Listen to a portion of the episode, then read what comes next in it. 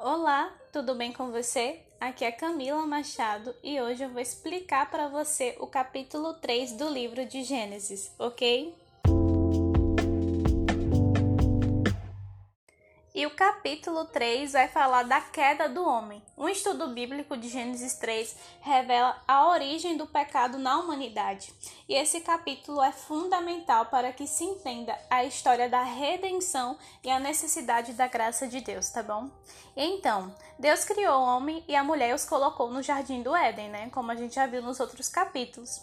E ali havia tudo do que eles precisavam para viver eles podiam se ocupar cultivando a terra e guardando o lugar. E, enfim, eles poderiam viver em eterna paz e comunhão com Deus. E não sabemos por quanto tempo essa harmonia permaneceu. O que sabemos é que, em um dado momento, a Eva foi tentada pela serpente. E o texto bíblico diz que a serpente era a mais sagaz que todos os animais selvagens criados por Deus. E em Gênesis 3, a serpente serviu como uma personificação do próprio Satanás, o adversário do povo de Deus ao longo da história. Então, por isso, Satanás é chamado do livro de Apocalipse de antiga serpente. E a serpente começou sua investida com uma distorção das palavras ditas por Deus. Ela fez a seguinte pergunta a Eva: Não é assim que Deus disse: Não comereis de toda árvore do jardim? E aí Eva responde que sim, Deus tinha permitido que eles comessem qualquer fruto. Porém, se eles comessem o fruto da árvore do conhecimento do bem e do mal, eles certamente morreriam. Mas aí a serpente vai e argumenta dizendo que eles não morreriam coisa alguma, que se eles comessem do fruto proibido, eles seriam como Deus.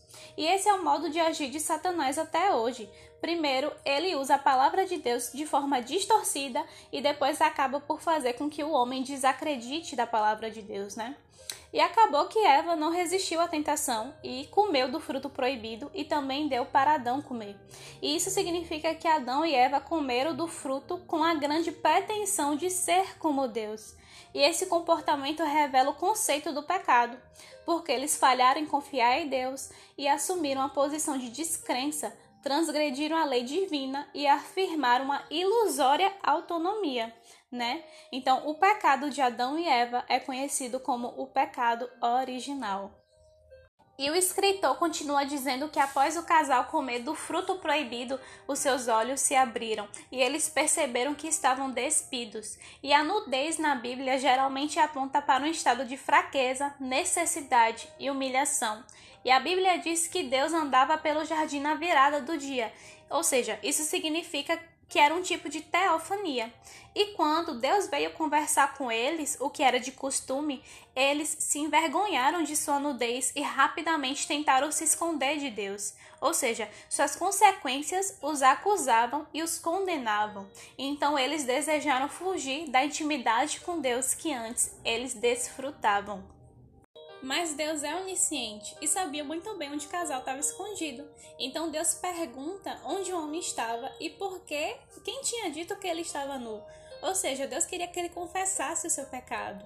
Mas aí o homem vai e coloca a culpa na mulher e a mulher vai e coloca a culpa na serpente. E além disso, Adão diz: "A mulher que tu me deste como esposa". Ou seja, ele estava acusando o próprio Deus.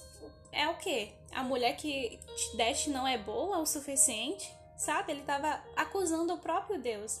E esse é o típico comportamento do pecador, sabe? Ele não vê que a culpa é dele, ele não assume o seu arrependimento e coloca a culpa nos outros, né? E aí vem a consequência dos seus atos, né? A serpente rastejaria sobre a terra e seria colocada uma inimizade entre ela e o ser humano e que ela seria maldita. A mulher, Deus disse que ela daria à luz a seus filhos em meio a dores e que o desejo dela seria para sempre do seu marido. E ao homem, o Senhor disse que ele passaria a se alimentar debaixo de muito trabalho, debaixo de muito suor, até que um dia retornaria ao pó da terra. Foi então que a morte física se tornou uma realidade, né? E depois Deus preparou vestimentas de pele para que Adão e Eva pudessem se vestir.